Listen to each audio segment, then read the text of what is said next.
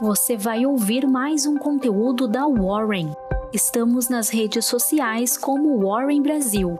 Acesse nosso site warren.com.br e saiba mais.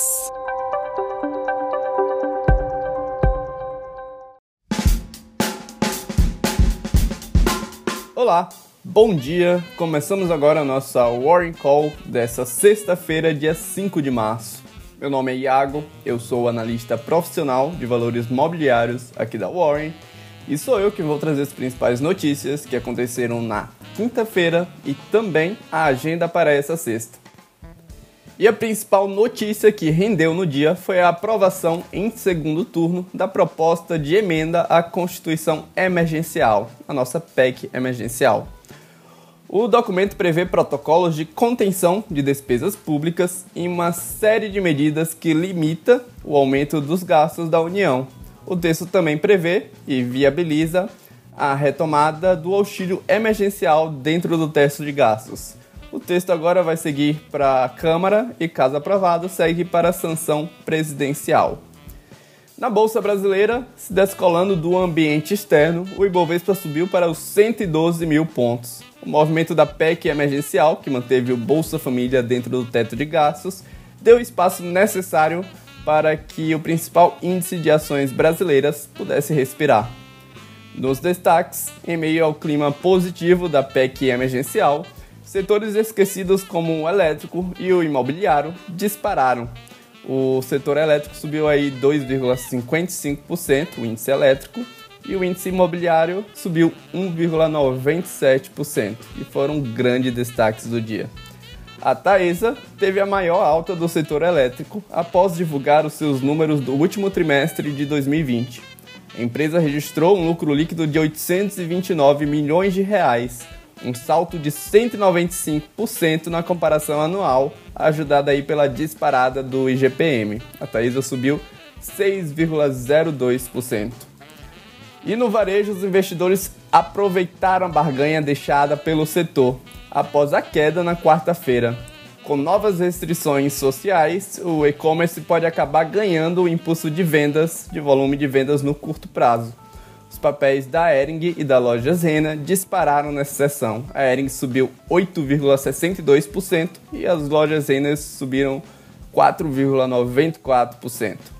A companhia Ering reportou um faturamento de quase 71 milhões de reais no último balanço do último trimestre de 2020. Esse número representa aí uma alta de 231% em relação ao mesmo período de 2019. No setor petrolífero, com a extensão dos cortes de petróleo pela OPEP+, até abril, os contratos futuros do Brent dispararam, subiram aí 4,51% e levaram todo o setor para o positivo. A Petrobras conseguiu se recuperar das fortes perdas nos últimos dias. Papel preferencial subiu 4,86%. E a PetroRio embalou alta nos minutos finais do pregão, Após o fechamento, a companhia divulgou, em um fato relevante, a aquisição da participação de 28,6% em um dos blocos do campo do Wahoo. Os papéis das empresas que mais subiram durante a pandemia afundaram na zona de venda nessa quinta-feira, em um movimento de procura aí dos investidores por ações descontadas. A VEG cabeçou abaixo aí com 4,90% de queda, junto com a BTG Pactual, que caiu 3,41%, e também as ações dos setores de materiais básicos, como a Bradespar, que caiu 3,10%, e a Vale, que caiu 1,48%. E a Azul divulgou os números corporativos referentes ao quarto trimestre de 2020. A empresa divulgou um prejuízo líquido ajustado de 918,2 milhões de reais. O balanço reflete o forte impacto da pandemia nos seus negócios. Seguindo agora para Wall Street, mesmo diante de um relatório de pedidos de seguro-desemprego semanal melhor do que o esperado, Wall Street afundou na queda nesta quinta-feira. As ações de tecnologia foram liquidadas nessa sessão, o terceiro dia consecutivo.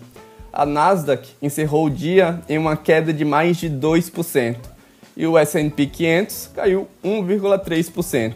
ambos os índices apagaram os ganhos acumulados do ano. No mercado de juros futuros, as taxas fecharam o dia em forte queda, refletindo aí o alívio dos investidores em relação aos temores fiscais após a aprovação da PEC emergencial sem alterações no terço final.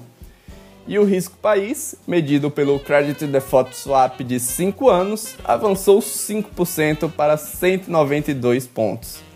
E tivemos mais um dia volátil no mercado de câmbio. O dólar operou em queda na abertura, mas após a fala do presidente do Federal Reserve, o Jeremy Powell, a moeda norte-americana inverteu o sinal.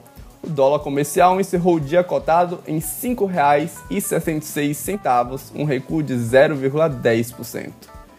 Na agenda para essa sexta-feira, vamos ter nos Estados Unidos o relatório Payroll não agrícola mensal e aqui no Brasil vamos ter a produção industrial mensal. Bom, pessoal, essa é a última Warren Call da semana. Espero que vocês tenham um ótimo dia e um ótimo final de semana. E a gente volta na segunda-feira. Até lá!